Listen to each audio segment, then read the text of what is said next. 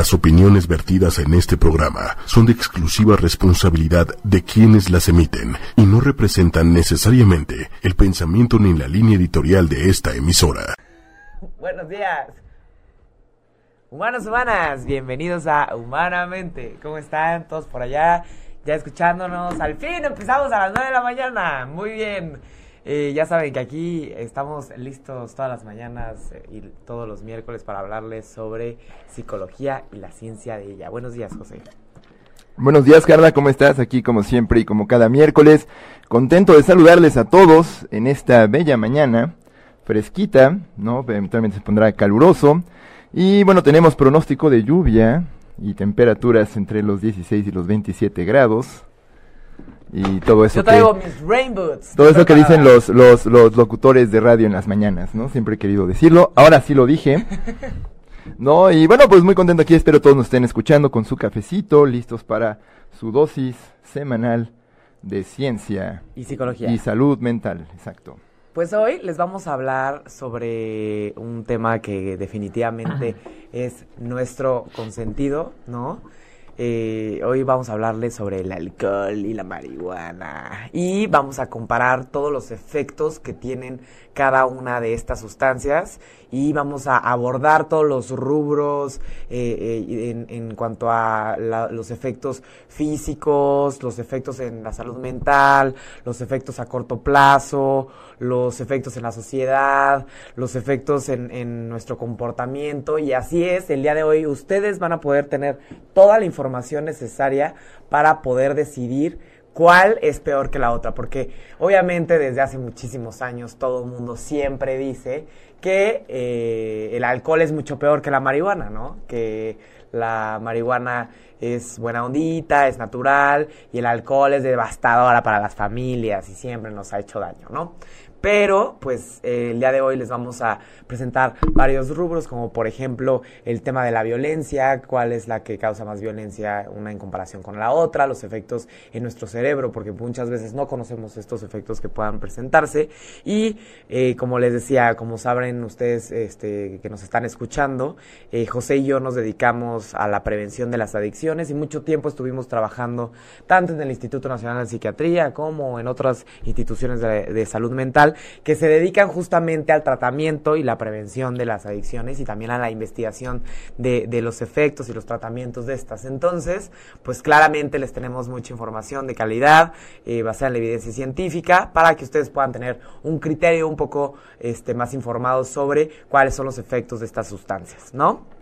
Entonces, pues muy bien. Muy bien, y bueno, como aquí nos gusta hacer experimentos, tenemos a unos invitadazos de lujo y viejos amigos míos, el churro mañanero, y la anforita de brandy presidente. Y entonces lo que vamos a hacer es que Carla va a tomar durante todo el programa un shot cada que diga la palabra ya ven, y yo voy a echarme un, una inhalación de, de, marihuana cada que diga la palabra no.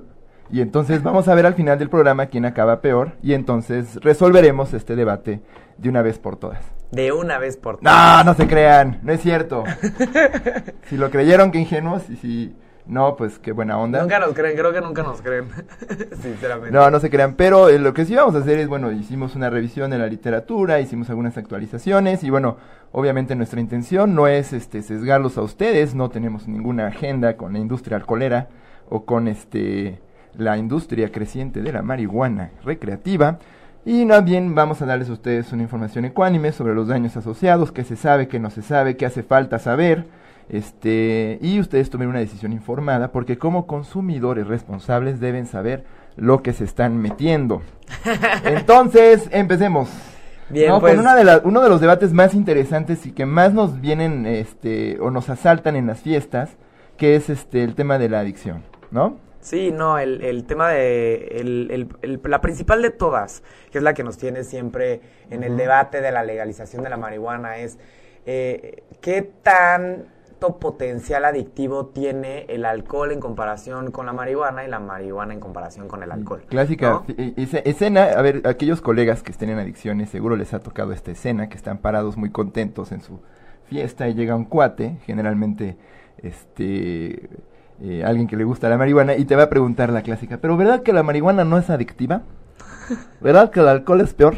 ¿No? Y aparte no te lo dicen así, o sea, son personas con muchísimo nivel educativo también, ¿no? persona Con- muy bien educada, ¿no? Sí, sí, sí, sí. Informadísimos, por. Súper, son personas que no, no están informadas necesariamente del consumo de sustancias, no quiere decir que todo el mundo tenga que saber esta información, pero sí popularmente está normalizado que la marihuana no es adictiva. Entonces, a ver, definitivamente el alcohol es adictivo, ¿no? Eh, obviamente todo el mundo conoce Alcohólicos Anónimos, todo el mundo sabe que hay muchísimas este, formas de tratamiento, ¿no? Y Este, sabemos... las mismas botellas de alcohol te lo advierten. Por supuesto, al final Y llegar a, ese, no hay llegar a ese punto fue complicado. no hay ningún sí, sí. Llegar No hay ningún estudio científico que nos diga que no es este que no es adictivo el alcohol y sabemos que en mayores de edad este si 100 personas consumen alcohol, 15 pueden desarrollar una adicción.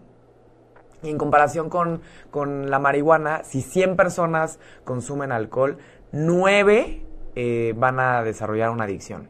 Pero, ¿qué es lo que sucede cuando 100 jóvenes de menores de 18 años consumen alcohol durante eh, la adolescencia?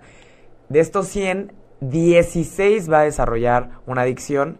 Y si 100 jóvenes prueban el alcohol, el- la marihuana, 17 pueden desarrollar una adicción. Entonces, ¿qué es lo que estamos diciendo? Que cuando los adultos consumen alcohol o marihuana, la probabilidad de desarrollar una adicción es mayor en el alcohol.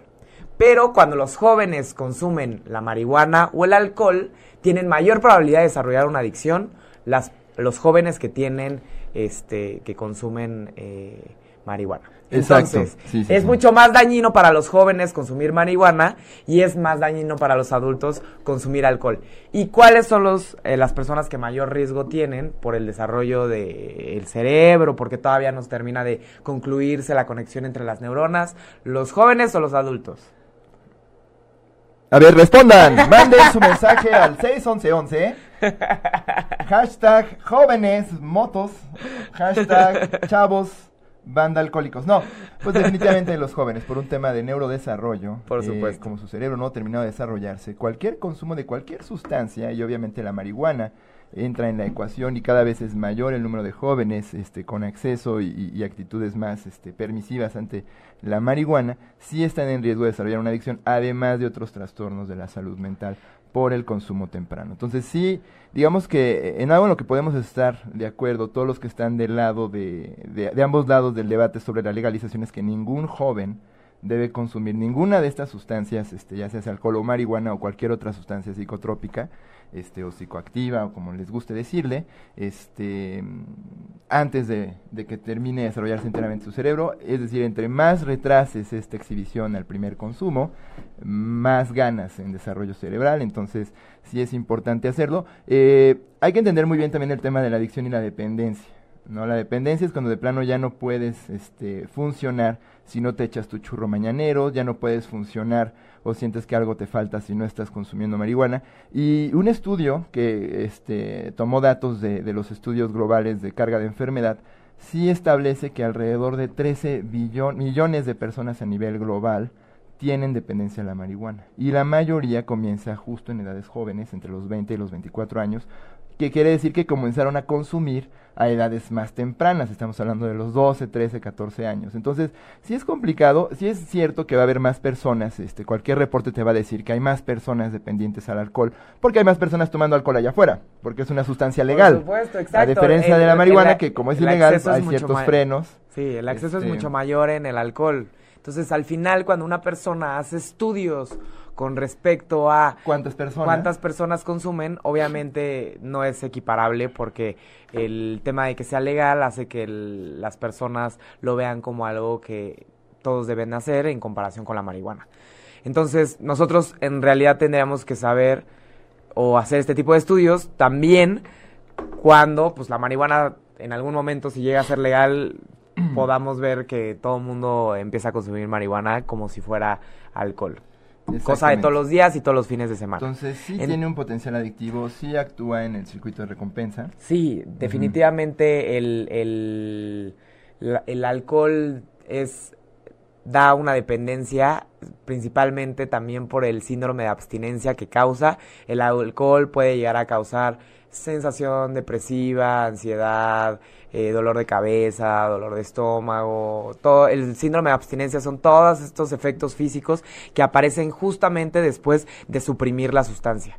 ¿Y qué es lo que sucede con la marihuana? No, la marihuana no da síndrome de abstinencia, no se ha comprobado. A ver, está comprobado que la marihuana sí da síndrome de abstinencia, como son insomnio, ansiedad, irritabilidad, antojo, este, este, muchas ganas de consumir, ¿no?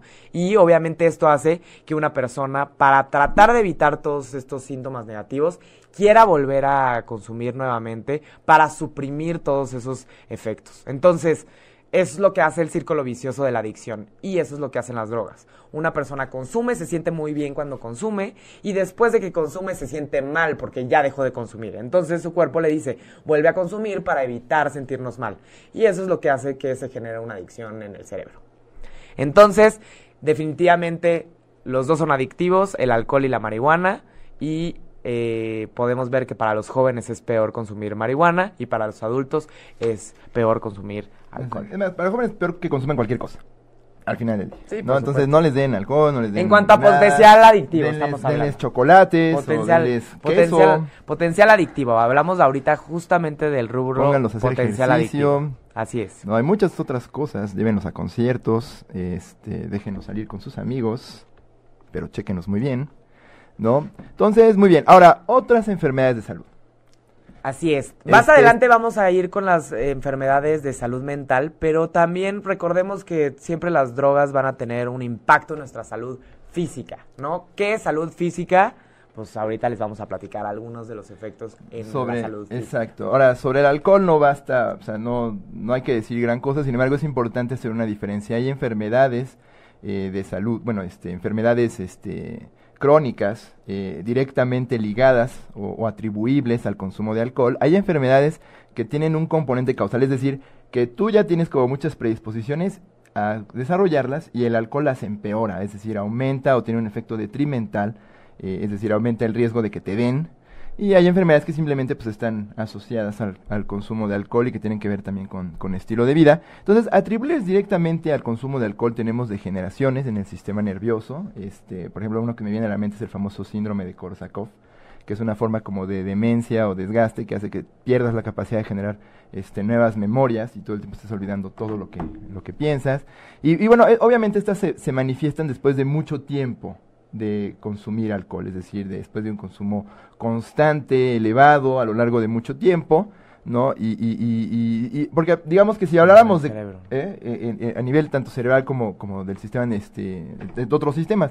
Otras, por ejemplo, son las cardiomiopatías alcohólicas, es decir, pues problemas del corazón que tienen que ver con un, este, una intoxicación alcohólica, gastritis alcohólica, hígado graso, hepatitis, fibrosis, esclerosis del hígado, la falla en el, en el mismo hígado, pancreatitis aguda y el famoso síndrome alcohólico fetal.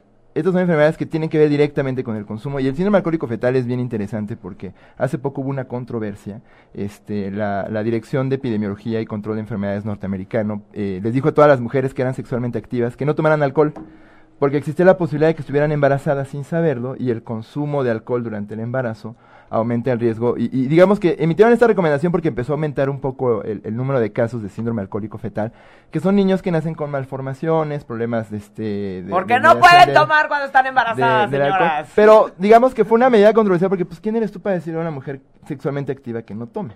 ¿No? Entonces, ahí hay un tema como de No, no autoridades no este, sexualmente de activa. salud ahí moralinas. Es este, es este tema de si no te estás no, si no te estás este cuidando, si no estás tomando pastillas anticonceptivas, si no estás usando condón, la Mm. probabilidad obviamente es de que te embarazas. Si te embarazas y estás tomando, puede que a tu hijo le des síndrome alcohólico. Exacto, puede que estés embarazada y estés desarrollando una de estas cosas sin que lo sepas. Entonces, obviamente fue, fue una medida muy, muy controversial. Obviamente también tiene que ver con el tema del, del, del control de natalidad y, y medidas este, prof- de, de- de- de- de profilaxis.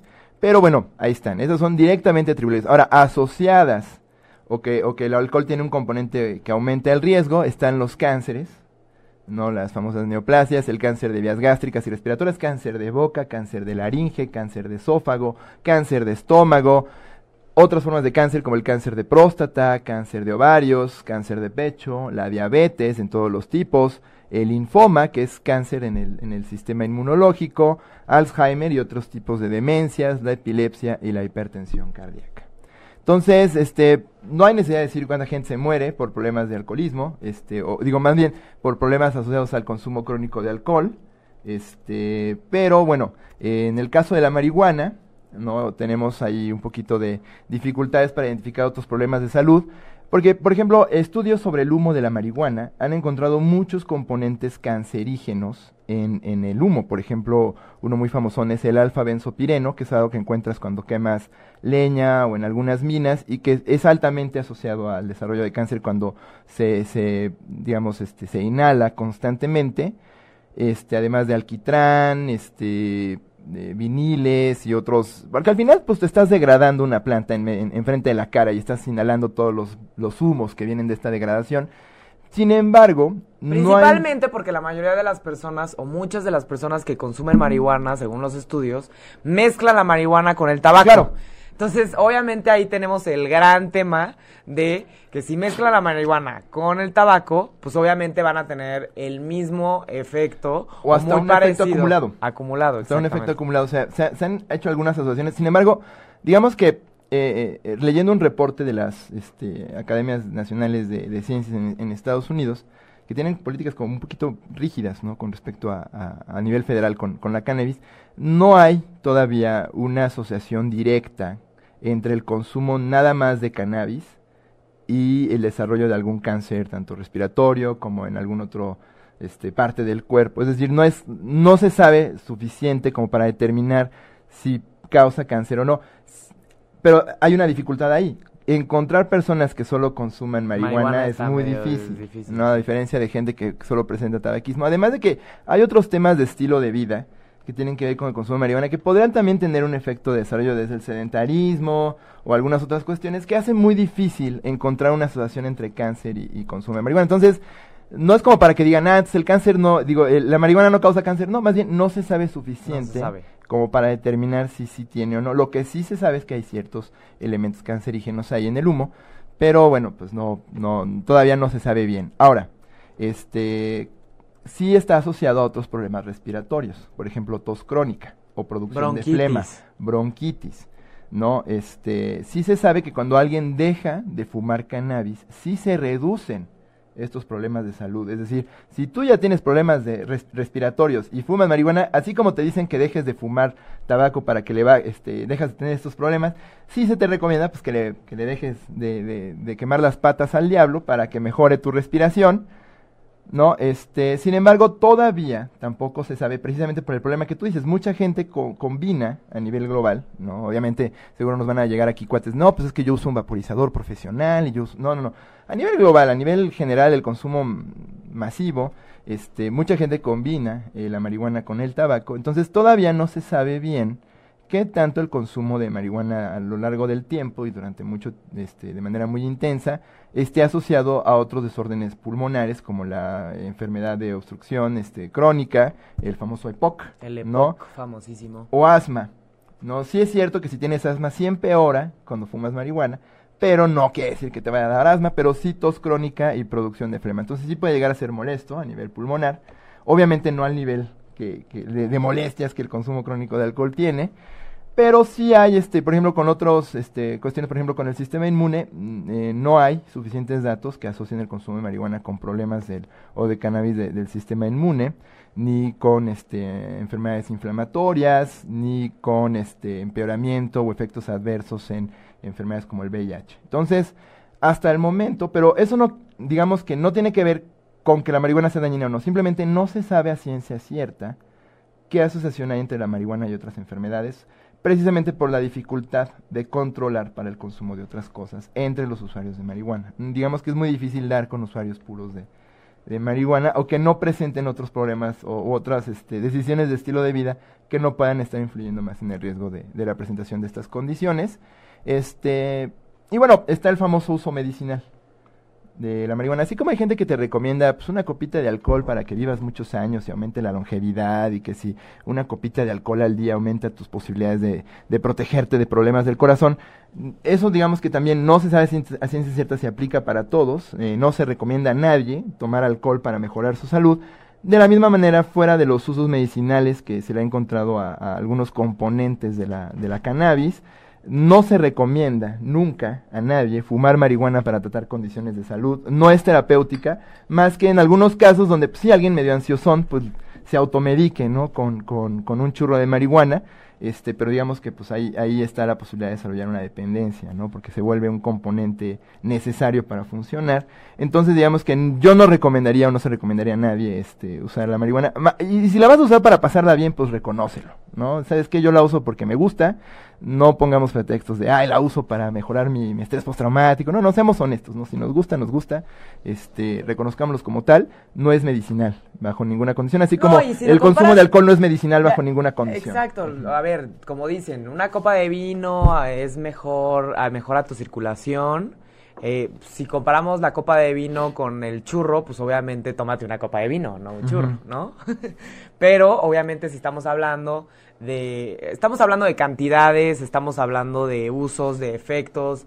Eh, lo que sabemos bien es que el tipo de, eh, cada botella tiene una cierta destilación, tiene un nivel de alcohol muy específico y el efecto es un poquito más esperado pero pues las motas o las los tipos de marihuana son muchísimos, las concentraciones de THC, que es esta sustancia que produce el efecto o el high, es muy diferente en cada una de las marihuanas porque depende de si hoy tu dealer se le antojó comprar ale a una persona diferente o si hoy estaba más concentrado o se tostó más eh, la planta, o sea, no sabemos. Oh, es muy difícil regular. no se puede regular. THC y digamos que es uno de los grandes retos que vienen con la legalización y ya llegaremos a ese tema más adelante. No, y les puedo decir de, de un de un caso de un conocido, ¿no?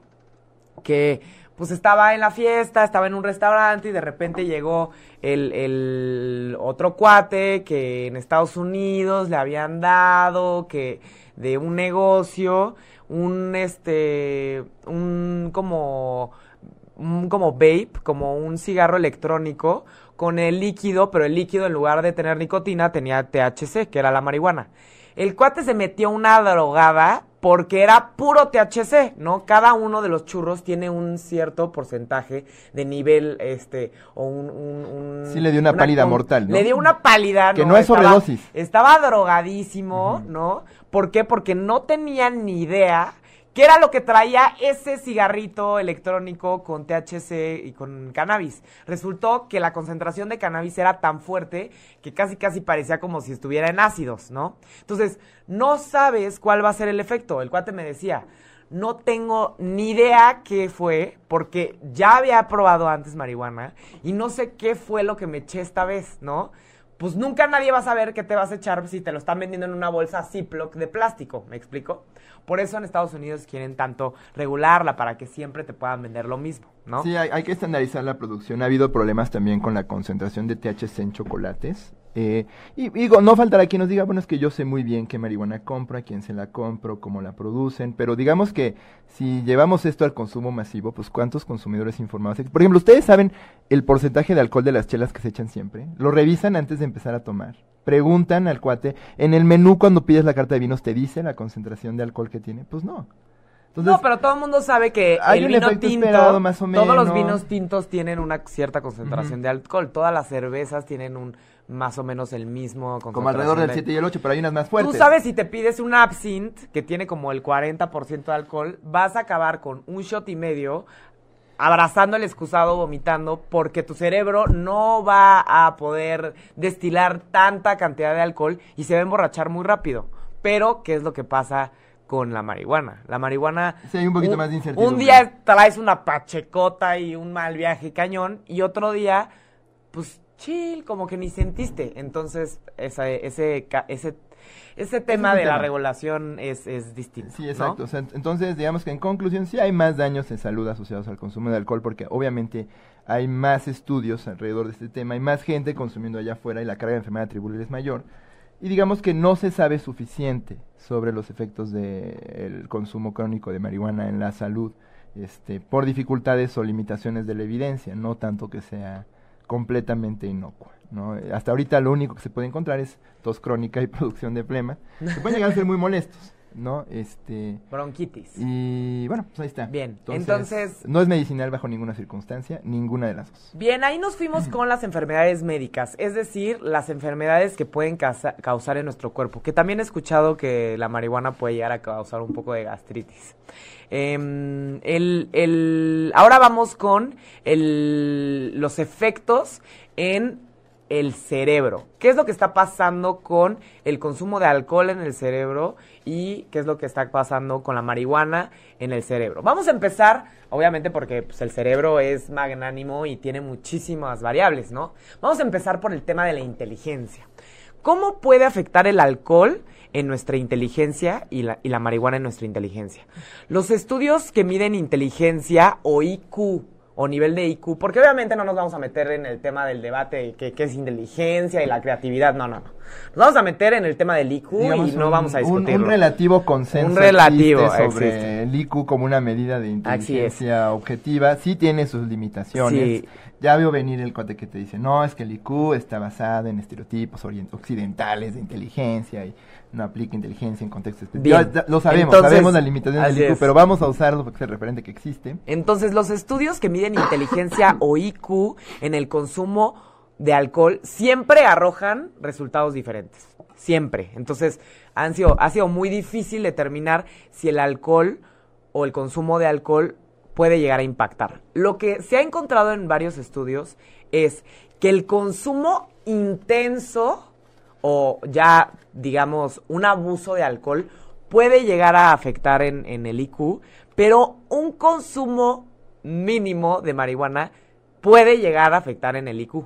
Entonces, lo que vemos en muchos estudios es que la capacidad de aprender cosas nuevas también se ve muy afectada en personas que consumen este, marihuana a corto y a largo plazo, ¿no? Entonces, cuando la persona consume marihuana, es muy difícil que aprenda algo nuevo. Obviamente, cuando consume alcohol también, ¿no?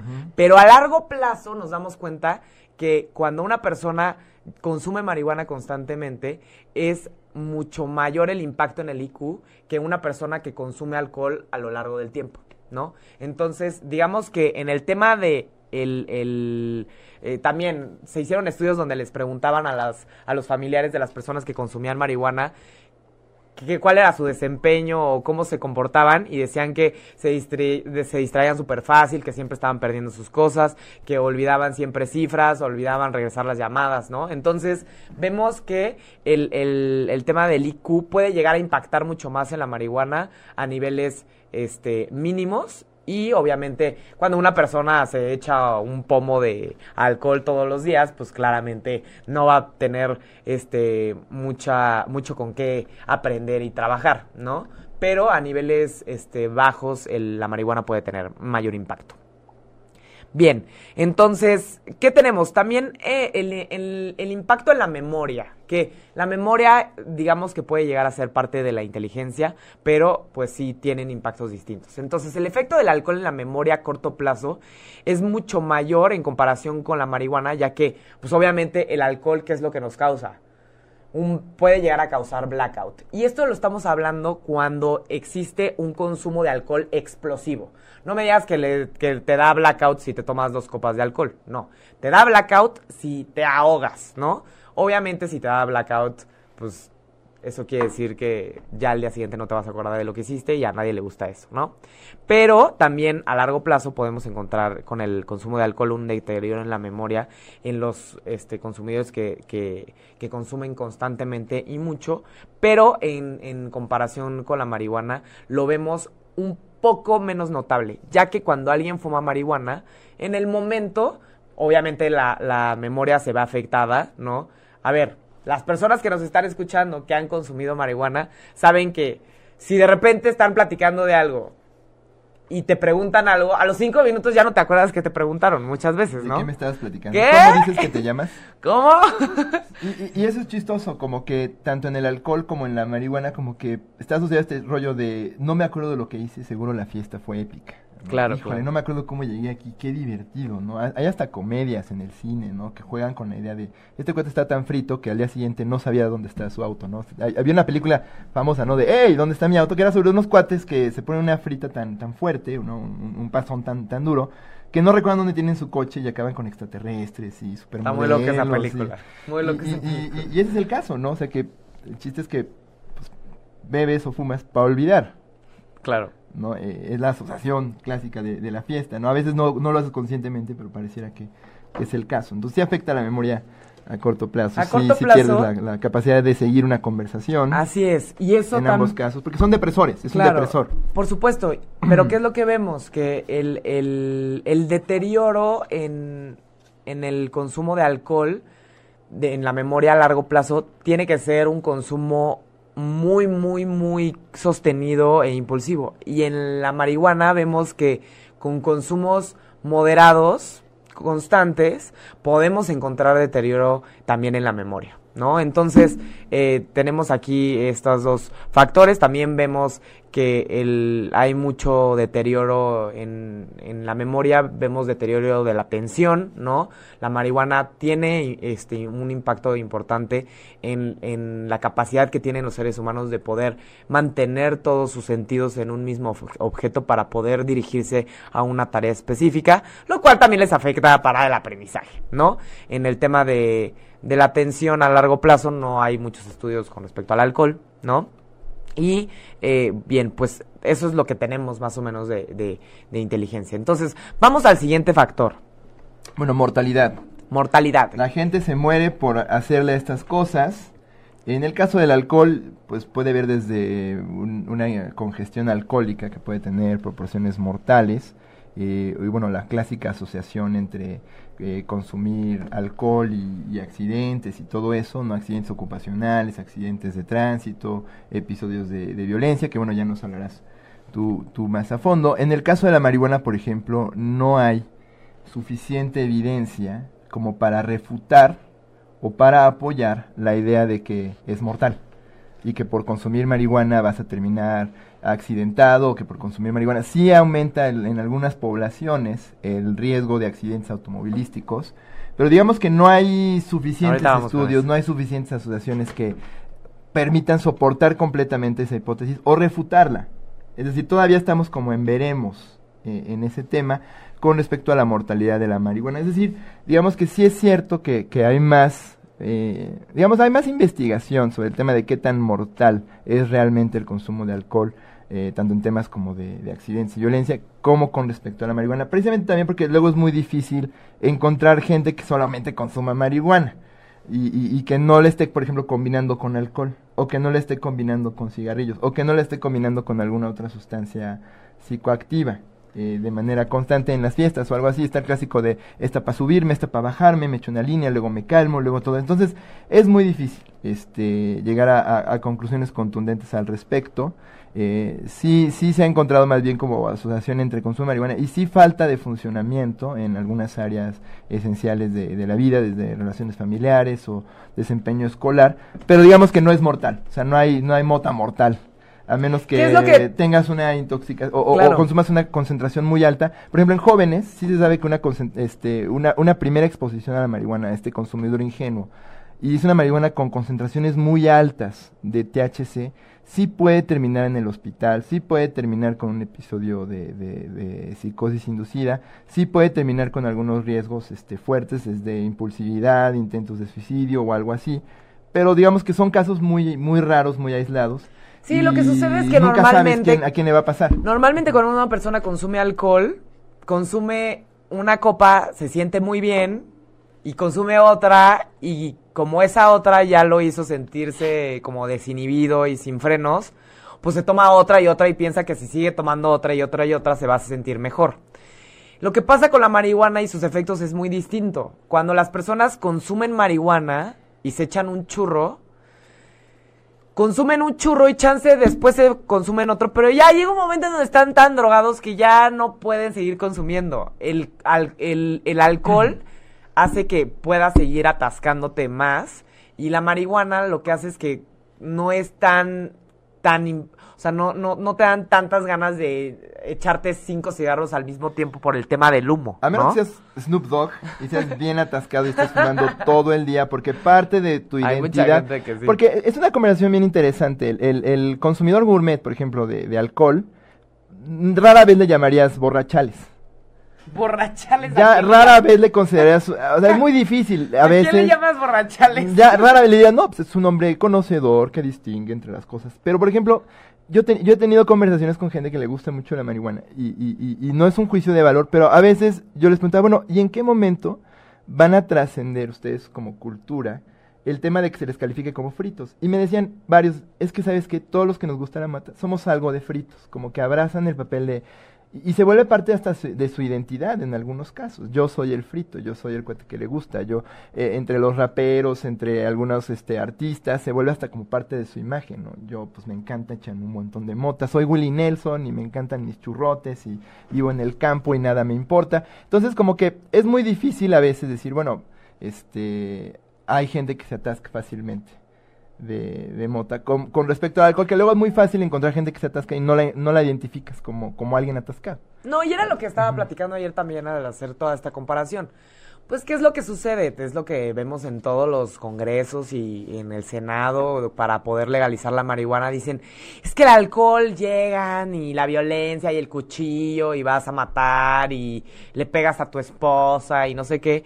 Y con la mota, pues te quedas súper tranquilo en un cuartito, chileando y es todo cool, ¿no? da la paranoia un poquito, te pones medio ansiosón, pero pues esperas a que se te pase. Así es, o sea, Sí. esa, es, es como la perspectiva que tenemos, pero definitivamente, a ver, por ejemplo, en el tema de los accidentes automovilísticos, obviamente sabemos que el efecto de alcohol hace que no puedas concentrarte, que no puedas percibir eh, los estímulos de afuera, eso hace que la coordinación no sea buena y puedes chocar y obviamente si chocas te puedes quedar o te puedes quedar dormido, lo que sea. Lo mismo sucede con la marihuana. Las personas que consumen marihuana también tienen, se duplica el riesgo de poder estamparte y embarrarte, porque tampoco puedes concentrarte, porque tampoco puedes este, mantener la atención, porque te puedes quedar dormido al igual que si vinieras borracho, ¿no? Obviamente más personas consumen alcohol y más ac- accidentes existen Por esto, O sea, ¿no? el, el debate está cerrado. Hay más gente que muere por alcohol que por marihuana. Sí, porque hay más gente consumiendo allá afuera. Exacto. Así de sencillo. Entonces no es un argumento que se sostenga. Pero definitivamente en el momento en el que en Estados Unidos se legaliza la marihuana, en ese instante empiezan a aumentar los accidentes automovilísticos y empiezan a entrar a urgencias mayor cantidad de pacientes con consumo de marihuana y por haber chocado. No, Entonces, aumenta el número de consumidores ingenuos. ah, eh, exactamente, ¿no? Entonces, sí, obviamente, en, específicamente en el tema de los accidentes, pues los dos tienen este Hay un problema. riesgo Hay un riesgo para los dos, exactamente. Obviamente es más fuerte la evidencia para el alcohol que para la marihuana por limitaciones en el estudio. Pero los riesgos existen y ustedes como consumidores deben conocerlos. Así es. Muy bien, nada de que manejo mejor frito porque no es cierto. Bien. Digo, a menos que, y, y si te pasa a ti, a ti, a ti que me estás oyendo, es anecdótico, no es evidencia. ¿no? A ver, yo conozco a gente que ha chocado como tres veces por la pachequeada que se Exacto, metieron entonces- y nadie se enteró porque tal vez no se estampan ni matan al de al lado, pero se embarran en el juguete y bici, se embarran en el Así como nos hemos embarrado en el dormi, así como nos Se hemos embarrado. la risa ya En- en los controles. Así como hay gente que se embarra, yo me embarré una vez en un dormimundo por, por conducir con sueño.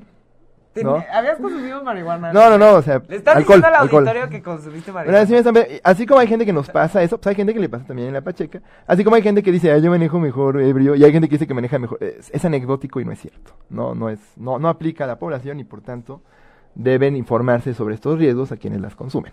Por supuesto. Muy bien. Entonces, ¿qué es lo que tenemos, este, aparte de, de los, los, digamos, la mortalidad? También tenemos el tema de la percepción del riesgo. La percepción del riesgo es, ¿qué tanto yo siento que el consumir esto me va a causar un daño? La percepción del riesgo siempre nos va a dar una, un miedo hacia la sustancia y hacia la, aproximarte a ella. A ver, ¿qué percepción del riesgo tienen ustedes con respecto a la heroína? Todo el mundo sabe que la heroína es un viaje sin regreso, es espantoso, es horrible. Se siente muy bien. Sí, así es. Y aún así, Al principio. David Knott, este, este Super investigador King's que ya lo, de Londres, que ¿no? ya lo mega sacaron de todos los este, consensos académicos, decía que el impacto del alcohol era peor que el de la heroína, ¿no? Cuando todo el mundo sabe perfecto que la heroína tiene peor impacto en la familia, tiene peor impacto en la salud, pero como mayor personas consumen Claro, alcohol o que sea, heroína, pues obviamente no se puede saber, ¿no? Pero, a ver, Sí entonces, es más letal el, el caso de la heroína, a nivel individuo, pero pues obviamente a nivel poblacional, pues, Pues sí, obviamente es más reducido el número de personas, personas, con problemas así de. Que en Estados Unidos es toda una crisis el tema de los opiáceos, sí, ya. ¿no? Entonces, que, estamos hablando de opiáceos, o sea... que- Pero pues la heroína es un opiáceo, Sí, la sí. metadona y además de los medicamentos para el dolor, ¿no? Y hay un riesgo de sobredosis muy alto. o sea, Así sí es es. un tema. Entonces, incluso en ese sentido, el señor no puede estar equivocado. El señor Not, Este- que lo criticamos tanto, ¿no? A, mí me Porque muy bien. obviamente el señor. Los- defiende muchísimo el consumo de marihuana. Yo no lo recomiendo personalmente porque es muy tendencioso, la verdad. Leanlo y, cons- y construyan Está su propio criterio. está un poquito billeteado por las industrias y se nota muchísimo. Pero bueno, la percepción del riesgo. ¿Qué tanto yo creo que me va a causar daño uh, el consumo de alcohol o el consumo de marihuana?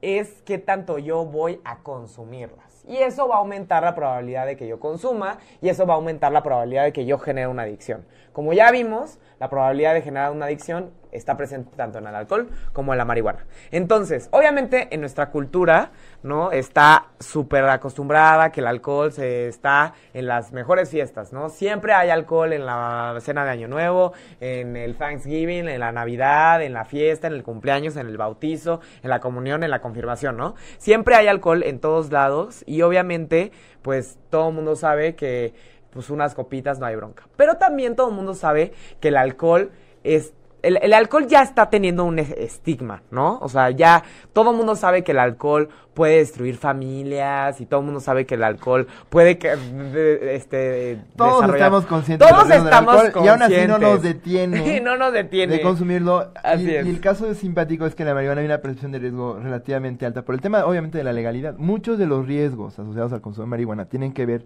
con el tema de la legalidad. Le- la legalidad, por me suerte. puedo Ah, meter en aprietos, me pueden arrestar, me pueden meter al tambo. A ver, al final el alcohol es legal para mayores de 18 años en México y es legal para mayores de 21 en Estados Unidos.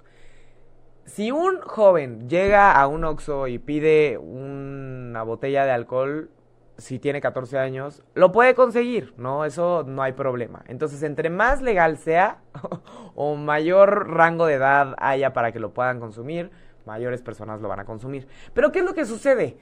En todas las familias, ¿qué es lo que sucede cuando te llega borracho tu hijo, o cuando llega tarde, o cuando está haciendo este, pues, este, despapalles? Pues la familia muchas veces este como que hace sentir mal a los hijos por haber consumido alcohol o por haber llegado borracho o por estar crudo en, la universidad o por estar crudo en la prepa. Como que si hay un estigma por parte de la familia del tema del alcohol. No, mijito, te vas a ir a tomar. ¿Qué te pasa? Si tomas, no sales. Si llegas borracho y manejaste, castigado, ¿no? Si mañana llegas crudo a la escuela, te regresan de la escuela. Si llegas borracho al, al trabajo, te corren del trabajo. Pero ¿qué pasa con la, con la percepción del riesgo y la marihuana? Nos damos cuenta que en, en- en Estados Unidos, que ya se hizo legal, la percepción del riesgo de la marihuana disminuyó muchísimo y eso aumentó mucho el consumo. Entonces, lo que nos damos cuenta es que, ¿qué es lo que pasa si manejas Pacheco? No, pues según nosotros no pasa nada, ¿no? ¿Qué pasa si llegas Pacheco a la casa? Pues como que ni nos dimos cuenta bien, entonces pues no pasa nada. Eh, ¿Qué pasa si solo este, llegas a la oficina medio pacheco y te pones unas gotitas? Pues está como medio distraído, pero no pasa nada. Como que todavía el, el- el tema de, de, de la marihuana es como, como que todavía no nos damos cuenta que puede afectar en nuestra forma de trabajar, puede afectar en nuestra forma de desempeñarnos, puede afectar en nuestra en el tema social y toda esta percepción del riesgo o del daño que podemos percibir con respecto a la marihuana porque desde el principio nos damos cuenta que la sociedad no sabe ni siquiera que es adictiva o no sabe los efectos negativos en el cerebro, pues obviamente pues se atascan, ¿no? Y eso hace que, eh, que, que el uso aumente y el atasque también aumente. ¿No? Entonces, ahí eso tenemos con, con respecto a, a, la percepción del riesgo. A pesar de que todo mundo sabe que... Sí, el, hay una el, mayor aceptación cultural. Hay una mayor aceptación este, cultural con respecto a la marihuana. El alcohol es algo de todos los días, está muy dentro de nuestra sociedad, pero al mismo tiempo como que ya todo mundo sabe qué es lo que causa. Nadie sabe qué es lo que causa la marihuana. Entonces, entonces todo el mundo ya quiere probar y todo el mundo quiere legalizar. Como dicen, ante está... la duda, inténtalo. Ante la duda, inténtalo. Averígualo tú mismo y, y, y, más bien deberíamos ser este un poquito conscientes. Si hay mucha información sobre los daños, más este y es la que estamos diciendo el, justo el día de hoy. Exactamente. Para que usted sea un consumidor informado. Eh, pero sí es cierto. ¿no? La, el tema de la legalidad hace que la aceptación cultural sea diferente en, en ambos casos.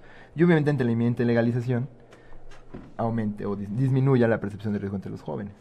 Cosa chistosa porque, por ejemplo, en el caso del tabaco, conforme aumentó el impuesto, aumentaron los avisos, sí ha, sí ha disminuido el consumo de tabaco en jóvenes y sí ha aumentado la percepción del riesgo del tabaco. Después de una curva de aprendizaje donde ya es un tema de salud pública, el efisema pulmonar, Ahora, el EPOC. Eso es bien simpático. Se hizo sobre los cigarrillos, que es el producto más accesible. Pero ¿qué pasa? Sale el cigarro electrónico y tenemos que volver a tener esta conversación otra vez. Tendremos un programa sobre el cigarro electrónico, pero de pronto la percepción de riesgo de este cigarro electrónico es mucho menor y, y es como, hay que volver a empezar con el tema de los riesgos de, de los productos de nicotina y es in, interesantísimo. Este, justo como a pesar de nuestros conocimientos, nuestras actitudes y decisiones pueden llegar a ser diferentes, a pesar de lo que sabemos sobre los riesgos de salud de un producto. Aquí justamente me están preguntando eh, hablar en comparación del alcohol recreativo y la marihuana recreativa. No hablando del consumo intenso, digamos, ¿no? Nos damos cuenta... El consumo casual, se o sea, el, el, consumo casual, exactamente. Lo que vemos es que el consumo casual de marihuana puede llegar a tener mucho más repercusiones cognitivas y cerebrales, ¿no? O sea, en general, el tema de la motivación, ahorita les voy a platicar del síndrome motivacional, el tema de la inteligencia, el tema de la memoria, de la atención, de, de la interacción social, puede llegar a tener un mayor impacto en la marihuana y el alcohol puede llegar a tener mayor impacto con respecto a, a, los daños asociados a otras cuestiones de salud, debido a, pues obviamente, las cantidades que puede llegar a tomar una persona, ¿no?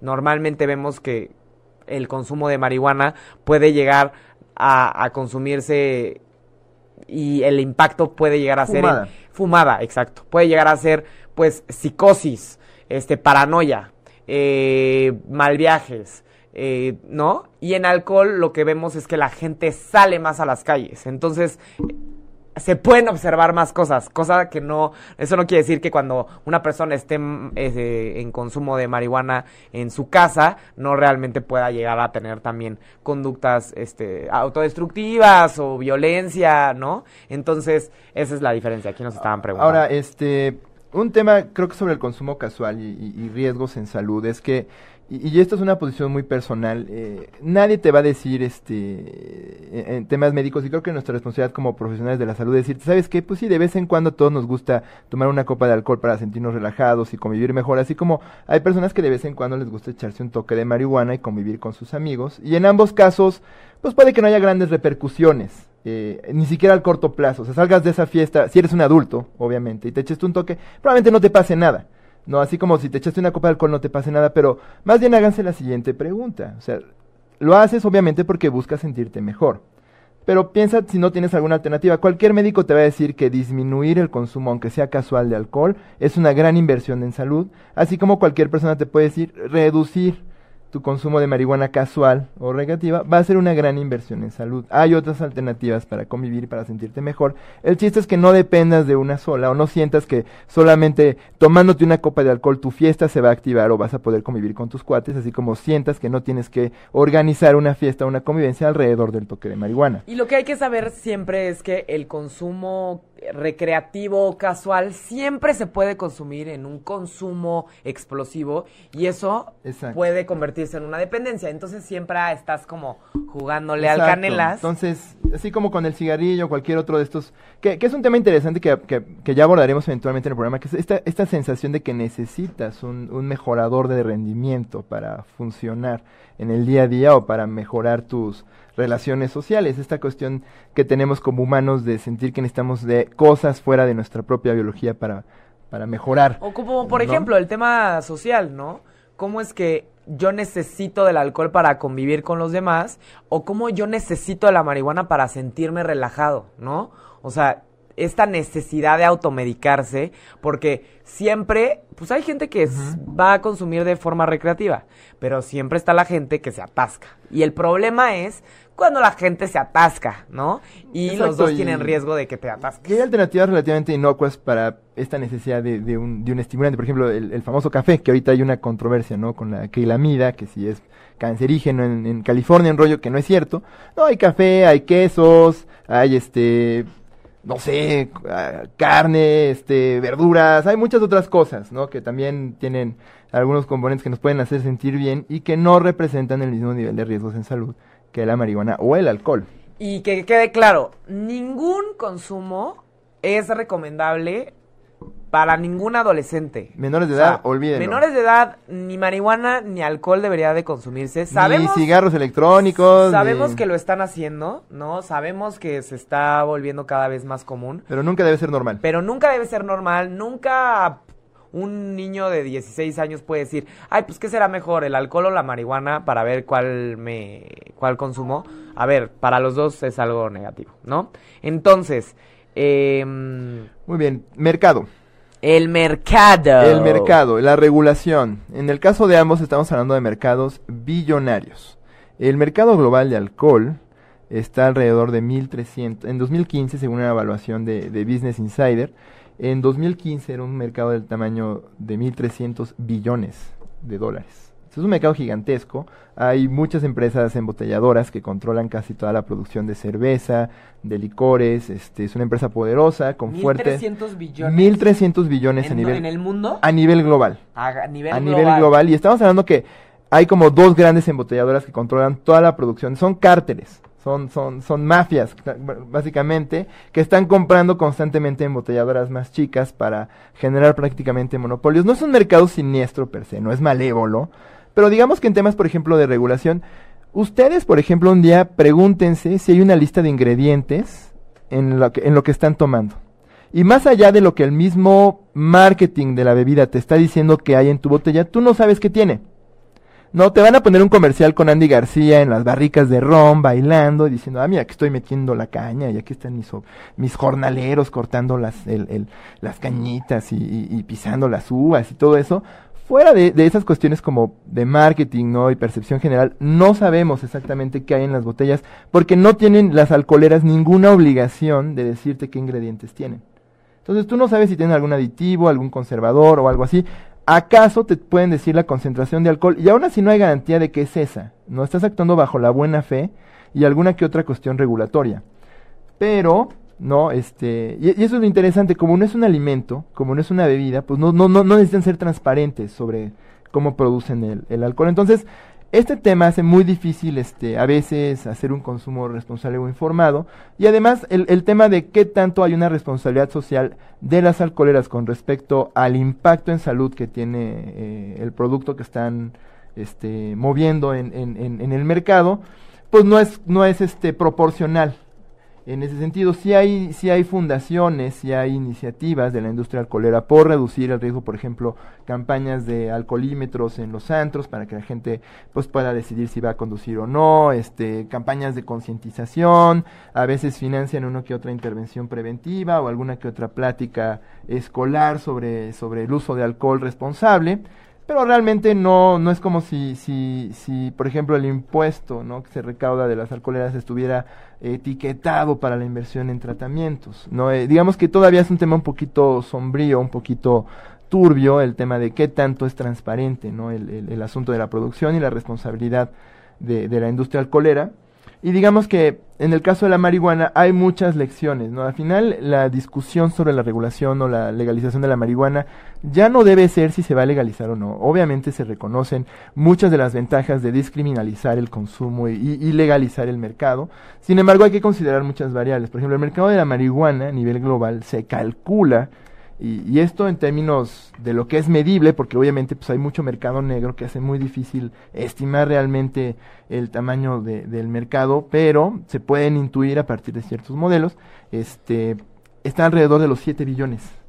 Y se estima que conforme se abra el mercado legal para 2020, llega a crecer hasta los 34 billones de dólares. Entonces es un mercado también gigantesco, no tan grande como el mercado del alcohol, pero es un mercado gigantesco. ¿Cuánto, cuánto? Eh, 7 billones y se espera crezca para 31, perdón, 31.4 billones para el 2021. ¿En el global? Global, de marihuana. Entonces es un mercado que también está en crecimiento, obviamente es un mercado grande. Y ese es el tema, ¿no? ¿Qué tanto, por ejemplo, conforme empiece a regularse el mercado de la marihuana, por ejemplo, los productores tengan que ser transparentes sobre la cantidad de THC, cómo van a controlar la concentración y cómo van a decir a sus compradores qué es lo que contiene cada producto de marihuana que están vendiendo y cómo la producen? Y obviamente al momento que tú dificultas y haces una regulación, pues obviamente va a ser un producto menos fácil de distribuir, va a tener un nivel de selectividad, al momento que tú le metes un impuesto, obviamente se va a encarecer. Y lo que se, han lo que se ha encontrado en muchos estados eh, norteamericanos o países donde el esquema de legalización está orientado por el libre mercado, es que quienes perciben los beneficios de la marihuana legal generalmente son clases privilegiadas. Y por ejemplo, el consumidor promedio, ¿no? El, el, albañil que necesita un churro de marihuana para aguantar el día, no, pues va a seguir comprando en el mercado negro porque es más barato. Entonces, así como tú puedes conseguir alcohol en el mercado negro más barato, así como puedes conseguir cigarrillos, este, hechos de basura en el mercado negro. Digamos que hay muchas lecciones que aprender sobre, sobre la regulación o la falta de control del mercado de la del alcohol y el tabaco y que deberían instaurarse desde de, diseño en la venta de, de, marihuana. Hay un modelo, por ejemplo, como el uruguayo, que obviamente es una marihuana regulada por el Estado, que también tiene sus limitaciones, por ejemplo, la calidad. ¿no? ¿Tú le comprarías marihuana al gobierno? Ustedes, a ver, ustedes díganos, ¿le comprarían marihuana al gobierno mexicano? Si hubiera un Instituto Nacional de la Marihuana, ¿le comprarían la marihuana a ellos? Díganos, ¿no? Nos interesaría saber su opinión. Este, pero ese es el tema, ¿no? La transparencia, el, la, contabilidad o, la responsabilidad social de, quienes producen estos productos, eh, valga la redundancia, ¿no? Y, obviamente cómo se van a etiquetar o, distribuir los impuestos este, recaudados por la fiscalización, ¿no? De, este producto. Entonces sí hay muchas lecciones que aprender y bueno, ¿no? Este, díganos su opinión. Sí. nos interesaría. Platíquenos, platíquenos. ¿Qué les parece eh, miren, aquí están, eh, están haciendo algunas preguntas, ¿no? Saludos a Ricardo Rojas, a Saris, a Irving, ¿no? Este, Irving nos dice que cree que no es dañino si uno lo sabe controlar, pero otra cosa es... Pero ¿cómo aprendes a controlarla? A ser, ser adicto a este tipo de sustancias, ¿no? Este, Pero es un tema yo siempre tenemos el riesgo de, perder el control con las y una y una cosa que escuchamos mucho entre el paciente con adicción, que no hay que hay que evitar el lenguaje de adicto porque suena como un juicio de valor. Una persona con adicción este te va a decir, "Es que yo la puedo controlar." Entonces, la, la, sensación de puedo controlarla hasta tiene una connotación moral. ¿Quién tiene la entereza de carácter para controlarla? ¿Y quién pierde el control? ¿Quién es el irresponsable? Entonces hay que mesurar un poquito ese tema porque no es tan sencillo como decir aprender a controlarla. ¿Cómo te enseñas? ¿No? Y quien te enseña es, es complicado, más cuando estamos hablando de algo que se siente estimulante y se siente bien. Sí, gracias por los comentarios de... Pero muy valioso, muy Gerardo valioso. Sí, es cierto, hay que distinguir entre el consumo casual, recreativo, el consumo riesgoso y la dependencia. También Gerardo García aquí nos este, comenta que, que en su opinión el, el alcohol es, es peor para controlar y, y más perjudicial al organismo. Galo este, Espacial nos comenta aquí que hay una que, que hay de la cultura de disminución de daños como en España, ¿no? Que justamente en México no tenemos, no tenemos disminución del daño, no tenemos esta cultura este, en, en México, debido a que en España toda, ya todo el mundo está consumiendo marihuana y en México vemos que no es tan común como en otros países, pero definitivamente deberíamos de tener también eh, alternativas educativas o o también eh, de tratamiento para disminuir los riesgos o los daños. Y Ignacio nos comenta sobre el problema, eh, que el problema de cualquier droga es a qué lo asocias y con quién te asocias. Es dice que es un detonante para hacer cosas positivas o negativas y lo mejor es no consumirlas. Muy bien, muy gracias por todos sus comentarios. Les comentamos este que, que la comparación entre alcohol y, marihuana vemos en, el tema de enfermedades psiquiátricas o síntomas psiquiátricos, vemos que a corto plazo la marihuana puede causar ataques de pánico o paranoia y a corto plazo el alcohol puede llegar a, producir tal vez en la cruda un delirium tremens que te puede quedar te puedes quedar en el hospital debido a que pues obviamente hay un, un, un cambio hay una deshidratación y el cerebro se empieza a despersonalizar hay todo un tema Y a largo plazo vemos que el alcohol puede producir ansiedad, depresión y hasta demencia. Y también la marihuana puede llegar a causar esquizofrenia, ansiedad, trastornos depresivos y por supuesto síndrome motivacional.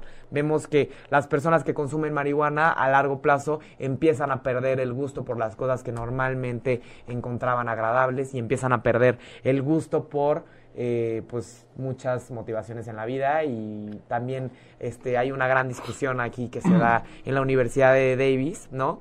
Donde hablan sobre Universidad de eh, California en Davis, ¿no? Sí, así es. Este eh, dicen esta discusión que tal vez el, el, los efectos tienen diferentes eh, rubros, ¿no? Y diferentes eh, formas de verlo, pero pues vemos que en el, en el alcohol, tal vez en la cuestión médica y en la cuestión de, de salud física, puede llegar a afectar mucho al, ser humano, pero la marihuana puede llegar a afectar muchísimo desde la perspectiva social y económica, ya que desde la perspectiva social vemos que la gente deja de interactuar, se aísla, deja de querer convivir con los demás, empieza a tener problemas familiares, empieza a también generar violencia dentro de las casas y también desde la perspectiva económica, pues vemos que las personas dejan de trabajar, dejan de, eh, estudiar, y vemos bajos desempeños y menor ingreso este, en, los hogares de las personas que consumen marihuana. Entonces, hay diferentes perspectivas, hay Riesgos diferentes, hay riesgos que una sea peor que la otra. Exactamente. hay más daños documentados para una y la otra todavía estamos empezando a aprender cómo medir los daños eh, en salud a largo plazo, pero digamos que ambas representan sus riesgos y es importante que los conozcan. Saludos a Jorge Draco que dice, jueves. Jueves. Jueves. Es miércoles, no jueves. Hoy es miércoles aún. Bien, no. Pues a que baje el sol. Bien, pues antes de, de despedirnos, bueno, también me gustaría comentarles rápidamente que se ha visto que este a corto plazo el consumo de alcohol puede llegar a producir este pues obviamente dificultad para en, en, en, en las en cuestión sexual puede dificultar ah, es el, eréctil, ¿no? Hay, o sea puede dificultar eh, que se pueda producir una lo que diga erección no es sexy el alcohol Y lo que vemos es que a largo plazo los hombres pueden llegar a tener problemas ah. en la forma de los espermas. Y, se me fue. ¿No? La única forma de cáncer sobre la que hay evidencia moderada con la marihuana es el cáncer de testículo. Sí. Entonces, chavos. No, Y, hay, hay, estudios que... es moderada, no es, no, es fuerte, pero es moderada la asociación entre consumo crónico de marihuana y, y hay estudios dicen que confirman que las personas que consumen marihuana tienen este espermas con una forma y constitución diferente que puede dificultar la este concepción. Entonces, si quieren tener Pero no es anticonceptivo. No, es anticonceptivo. No es anticonceptivo, chicos. No lo usen como anticonceptivo, por favor. Entonces, ya para irnos nos gustaría recomendarles un gran documental que está en Netflix. Así es, es un documental que justo habla sobre las lecciones eh, que se aprenden conforme se abre un mercado eh, para la marihuana y que trata sobre un periódico que ahorita está en problemas este, económicos, que es el Denver Post, que abre un suplemento que se llama de cannabis, y vemos cómo se cubre el tema de la, del mercado de marihuana y, los retos a los que se enfrentan para hacer una cobertura ecuánime y seria sobre un tema que a veces puede llegar a ser muy tendencioso. Y que quede claro que, que de cannabis